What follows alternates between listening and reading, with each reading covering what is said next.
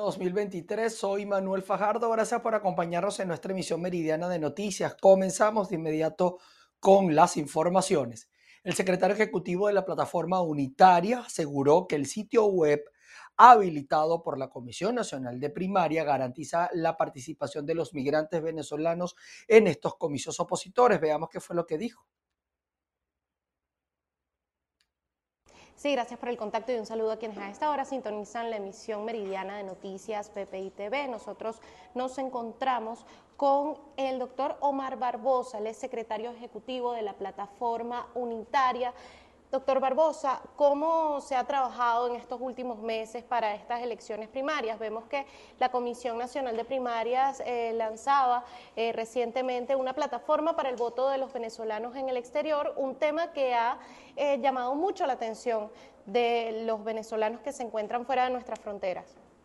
Bueno, sí, precisamente con el objeto de garantizar el derecho de los venezolanos en el exterior a participar en estas primarias eh, la Comisión Nacional de Primaria ha creado un mecanismo digital que va a permitir que ese derecho se concrete.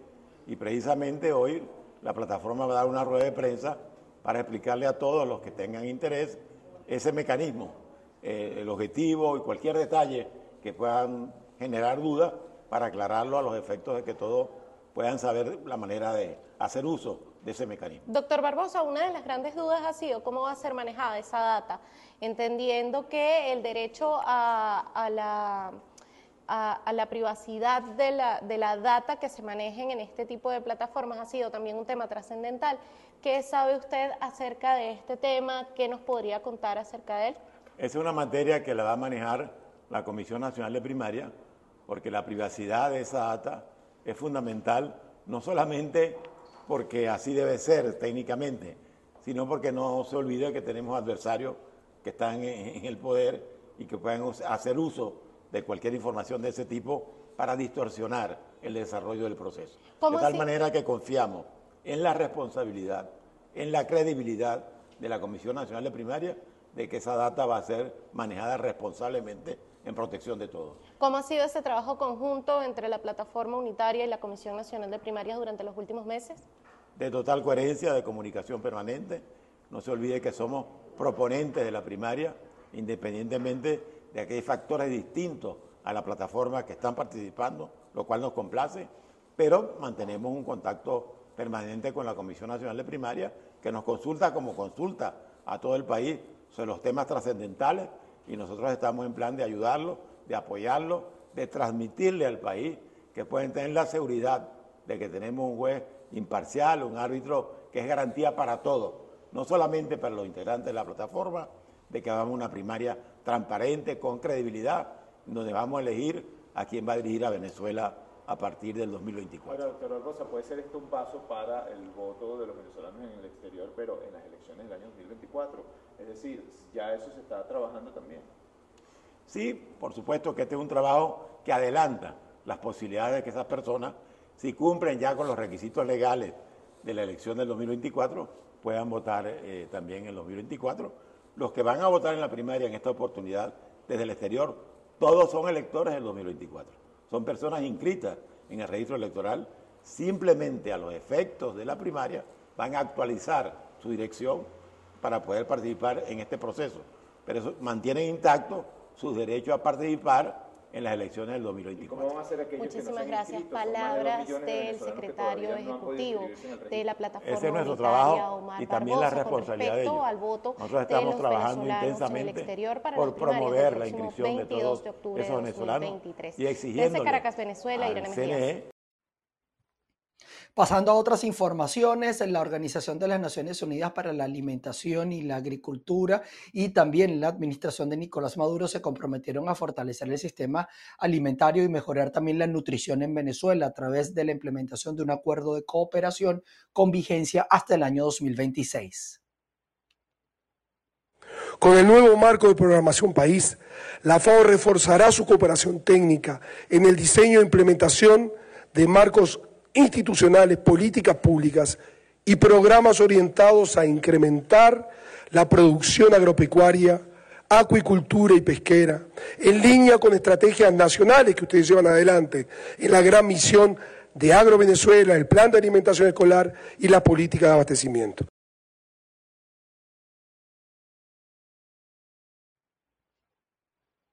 Justamente el representante en Latinoamérica de la FAO, Mario Lubet King, aseguró que el plan contempla áreas como la seguridad alimentaria, sistemas alimentarios, gestión de biodiversidad y cambio climático con el objetivo de mejorar la producción y la nutrición, el ambiente y también la calidad de vida de los venezolanos. Nos vamos a otras informaciones. En otros temas, más de 90 pacientes oncológicos en el Hospital Israel Ranuares Balsa, esto en San Juan de los Morros, en el estado Guárico, se encuentran en la lista de espera y piden a las autoridades respuestas ante la presunta solicitud de paralizar la máquina de radioterapia. Hola Manuel. En reiteradas oportunidades hemos venido a esta unidad oncológica ubicada en el Hospital de San Juan de los Morros para recibir testimonios de los pacientes sobre averías en la máquina de radioterapia y braquiterapia. En esta oportunidad, más de 90 pacientes están en riesgo debido a que presuntamente el Ministerio de Salud solicitó paralizar la máquina de radioterapia. Aunado a esto, la máquina de braquiterapia tiene más de dos meses y medios averiada. Yo me vine para acá el 2 de abril porque ya no hallaba qué hacer y la doctora Carmen me brindó el apoyo Mira, el mismo momento que llegué y comencé mi quimio, ya gracias a Dios terminé, ya estoy bastante recuperada, pero me falta nada. Me falta el otro tratamiento. Y entonces tengo muy para tres meses acá y mi mayor sorpresa es que me dicen que esto lo van a cerrar. Y de verdad, mire, necesitamos el apoyo. Eh, presidente Maduro, por favor, póngase la mano en el corazón somos demasiadas pacientes que necesitamos la radioterapia, por favor. Tengo tres meses que no veo a mis hijos y aquí estoy luchando por un mejor vivir porque yo vine a recuperarme y vine a curarme. Esperando respuesta del Ministerio de, Salud para ver cuándo empezamos, ¿verdad? Y entonces le pido que se coloquen la mano en el corazón para que a ver si tenemos alguna respuesta. Eso nos impacienta, nos da, mm, nos da como estrés y eso no tenemos, nosotros no, tenemos por qué estar estresados, porque necesitamos es la respuesta cuando vamos a empezar. Queremos respuestas y soluciones para que arreglen los equipos de radioterapia y de braquiterapia. Soy una paciente que tengo de dos meses y medio parada porque no he recibido mi tratamiento completo de eh, braquiterapia. Me siento débil, me siento desmayada, ¿ve? Es algo que ya fuera terminado. No contamos con los recursos, con la situación que estamos viviendo para pagar una, una braqui que vale dos mil dólares. Al parecer, la paralización de la máquina de radioterapia se debe a que la fuente radiactiva no está trabajando en su máxima operatividad y esto podría generar complicaciones de salud en los pacientes. Justo en el momento que realizábamos las entrevistas, realizaban algunas reparaciones dentro en la máquina de radioterapia. Para la próxima semana se espera la visita de autoridades del Ministerio de Salud. En Guárico, Venezuela, Jorge González. Entre tanto, jubilados y pensionados de las industrias básicas en el Estado Bolívar aseguran que se vulneran sus derechos laborales, presuntamente. Vamos a ver qué nos dice Carlos Uniaga, que nos tiene más detalles. El edificio de la Corporación Venezolana de Guayana, este que están viendo a mis espaldas, ha sido escenario durante los últimos meses de intensas protestas por parte de los trabajadores de las industrias básicas. Esta mañana jubilados y pensionados de estas fábricas protestaron por sus reivindicaciones laborales. Dijeron que están reclamando por una vida digna y también denunciaron el fallecimiento de algunos pensionados por falta de atención médica durante la última semana. Nosotros tampoco le estamos pidiendo a Nicolás nada. Nosotros lo que exigimos es que se haga justicia y que las prestaciones de estos dos compañeros y de los 3.800 que están allí esperando se materialicen.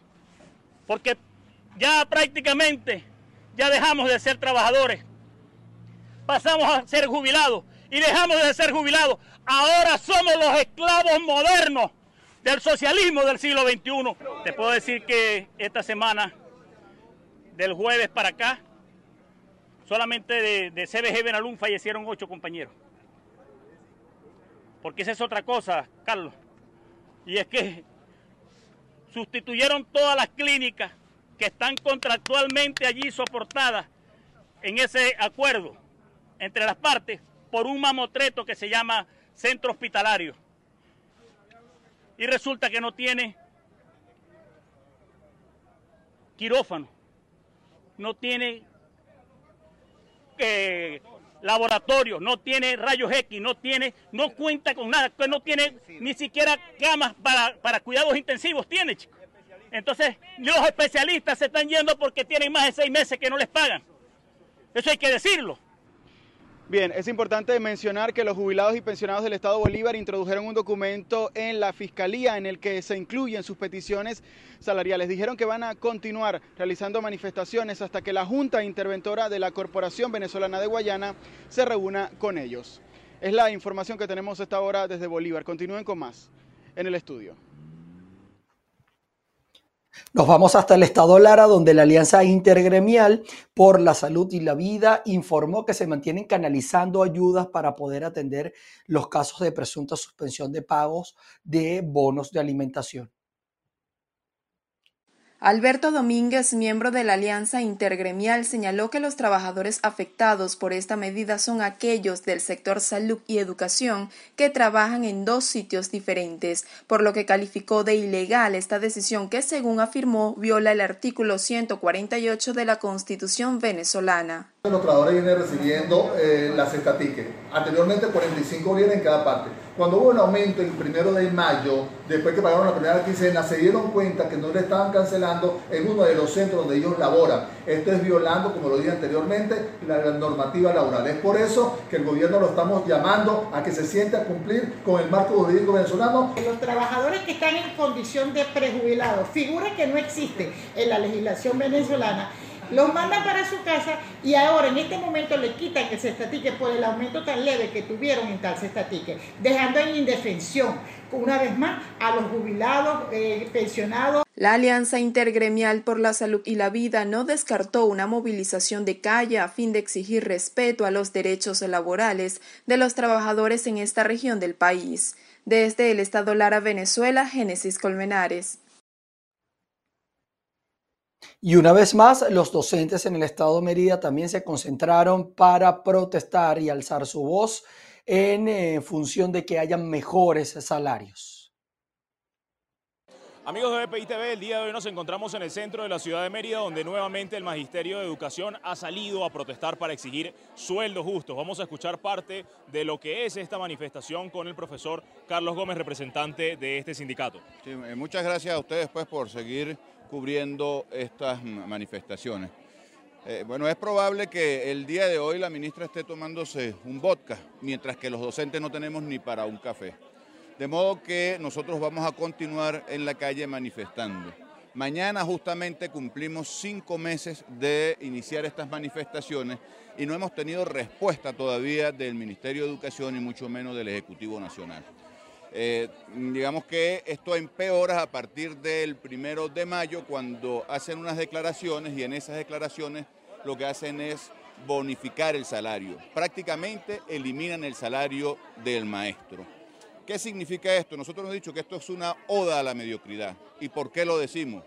Porque a partir del primero de mayo, un docente bachiller gana igual que un doctor en educación que un docente que ingresa al sistema educativo empezará a ganar igual que un docente que tiene 25 años de experiencia o más.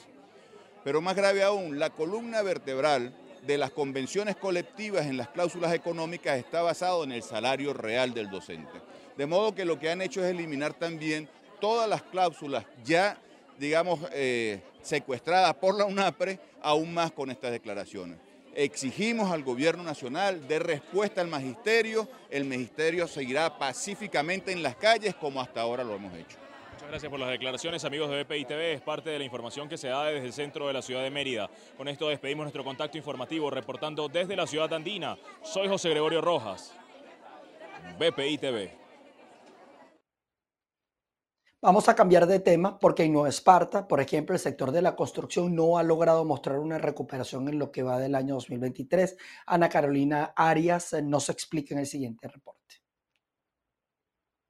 Sí, buenos días. En efecto, el planteamiento del gobernador se hizo durante una de sus actividades de gestión. Exhortó a las empresas constructoras registradas en la isla de Margarita a culminar las obras que se encuentran paralizadas. A esto reaccionó la Cámara de la Construcción y el sindicato del área, asegurando que no se trata de querer, sino de poder, pues hasta el momento las condiciones del país no están dadas como para tener confianza tanto desde el punto de vista económico como legal. Escuchemos el planteamiento de estos dos sectores. Aplaudimos todas las iniciativas que tiene el gobernador Morel Rodríguez, igual cualquier otro ente que quiera dinamizar un poco y flexibilizar lo que es el sector construcción. Actualmente tenemos un, sector paralizado casi en un 95% y aunado a esto la parte eh, de vivienda, que es la, la principal construcción del Estado, también hablemos de las turísticas, tenemos un tema importante con los servicios y las factibilidades. Pues entonces nos parece excelente que podamos sentarnos en una mesa de trabajo, todos aportar ideas diferentes, a ver si entre todos logramos eh, el, el fin común, que es que podamos reactivar el sector construcción en el Estado. Hay una cantidad de profesionales que tienen muchas propuestas interesantes en el sector. La parte de servicios, creemos que con un tema de la modificación de las leyes pudiéramos optar por, por servicios de mejor calidad. Hay bastantes empresas interesadas en, el rango internacional y multinacional en conseguir esas concesiones para poder operar los servicios en la isla. Sería para nosotros factible y sería más fácil poder avanzar en lo que son las construcciones. Pues. Eh, también tenemos que digamos, enfocarnos en que el sector de la, de la construcción está paralizado por muchos factores. Entre eso tenemos el tema crediticio, que bueno, los bancos tienen un encaje legal que no les permite otorgar estos créditos. Tenemos también el tema de los insumos, toda la, la, mercancía que viene para con la construcción y la materia prima es carga rodada que viene vía ferry. Entonces, bueno, hace engorroso el tema de la construcción porque eh, los costos son mucho más elevados.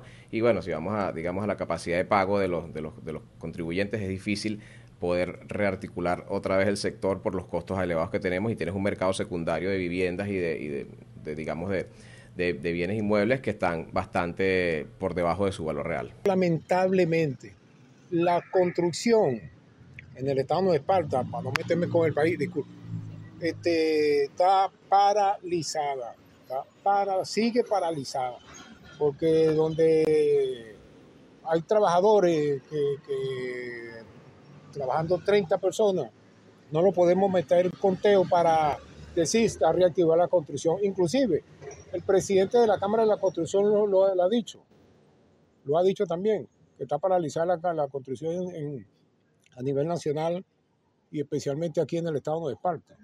También estos sectores plantean que entre las principales dificultades para avanzar está la situación de los servicios. Ellos aseguran que por lo menos 30 obras se encuentran sin poder concluir ya que no logran la factibilidad de los servicios. Por eso, más allá de la situación bancaria, de facilitar insumos para el ingreso a la región, también tiene que ver con la recuperación de los servicios para que puedan ampliar su capacidad. Desde la isla de Margarita, Ana Carolina Arias. Bien, y sin duda la lectura es de gran importancia para la educación y la cultura de las sociedades. Es por ello que la Universidad de Carabobo y la institución Asociación Cristiana de Jóvenes en Valencia, en el estado Carabobo, preparan la Feria Internacional del Libro. Establecemos este contacto desde los espacios Inca Valencia, punto de encuentro de esta preferia que busca fomentar la lectura y llevar el libro hasta las comunidades. Que las puertas están abiertas para que todos vengan. Es fundamental que nosotros a través de estas actividades podamos promover el acercamiento al libro y a la lectura. Leer es uno de los valores fundamentales que tenemos como seres humanos y para seguir desarrollando civilidad y conciencia cívica y es fundamental que podamos entonces promover desde las edades más tempranas este acercamiento al libro y la lectura. Por eso es que hemos hecho este esfuerzo desde la Universidad de Carabobo, Inca Valencia, Alcaldía de Valencia y todos los expositores que nos han apoyado para estar acá, todos nuestros aliados patrocinantes que han hecho posible que hoy tengamos esta fiesta de las letras desde las instalaciones de Inca Valencia. Una alianza que hemos trabajado en conjunto, Universidad de Carabobo e Inca Valencia, para darle al Estado este sitio donde podrán disfrutar de actividades educativas, culturales y que tengan ese, ese placer de poder visualizar lo importante que es la educación con los libros. Así que los libros están hoy en Inca y estamos haciendo una actividad muy bonita para que estos tres días de la preferia Filup sea todo un éxito. Así que invitamos a todos los que nos están viendo a que vengan aquí porque la entrada es gratuita y estamos apostando al crecimiento del país. Los asistentes podrán disfrutar de encuentros recreativos y culturales del 8 al 10 de junio en horarios comprendidos de 8 de la mañana a 7 de la noche. Desde el estado Carabobo, región central de Venezuela, reportó para ustedes Ruth Laverne. Seguimos con ustedes. El presidente de Colombia, Gustavo Petro, viajará a Cuba para el último ciclo de las conversaciones entre la guerrilla del Ejército de Liberación Nacional y el gobierno de su país. Cordial saludo. El presidente Gustavo Petro viaja este jueves 8 de junio a La Habana, Cuba, para cerrar el tercer ciclo de conversaciones entre las delegaciones del gobierno y de la guerrilla del ELN. Recordemos que ya hubo dos fases iniciales donde hubo algunos acuerdos preliminares en Caracas y en Ciudad de México. El mandatario ayer dijo que tenía anuncios importantes para los diferentes territorios afectados por el conflicto armado en lo relacionado a los acuerdos que se habría llegado entre las partes. Sin embargo, en las últimas horas también ha trascendido que la guerrilla tendría varias exigencias para avanzar al cuarto ciclo que se desarrollará en Venezuela. Uno de los puntos que habría extendido la conversación, de acuerdo a información extraoficial que ha circulado, es que la guerrilla quiere mantener lo que denomina la tributación, es decir, el cobro de vacuna en algunos territorios, pero debemos esperar el pronunciamiento del presidente y de la delegación para conocer a qué acuerdo final se llegó en esta cuarta etapa de los diálogos. Con esta información los invitamos a que continúen con más. En Bogotá, Miguel Cardosa, BPI TV.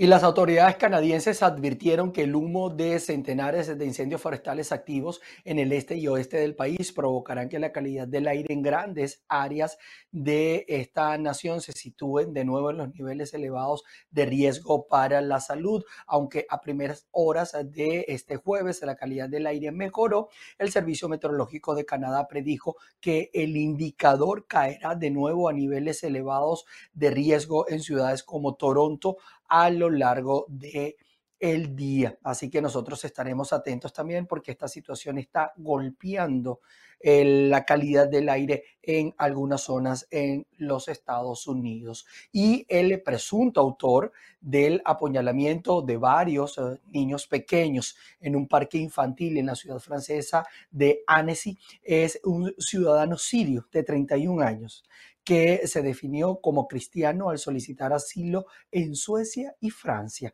Cuatro niños y dos adultos resultaron heridos de gravedad de ellos varios en situación crítica, aunque el número exacto no está claro. La Fiscalía local descartó que sea terrorismo el motivo del ataque que em, se suscitó justamente en esta ciudad francesa. Nosotros lamentamos este hecho y estaremos atentos a las investigaciones y los resultados de la misma. Mientras tanto, llegamos al final de nuestra emisión meridiana, así que ustedes estén atentos porque vamos a actualizar esta y otras informaciones a través de nuestras redes sociales. Igual a las seis de la tarde en nuestra emisión central estaremos junto a ustedes nuevamente para llevarles las informaciones más relevantes. Así que allí los voy a esperar. Buen provecho, se les quiere. Chao, chao.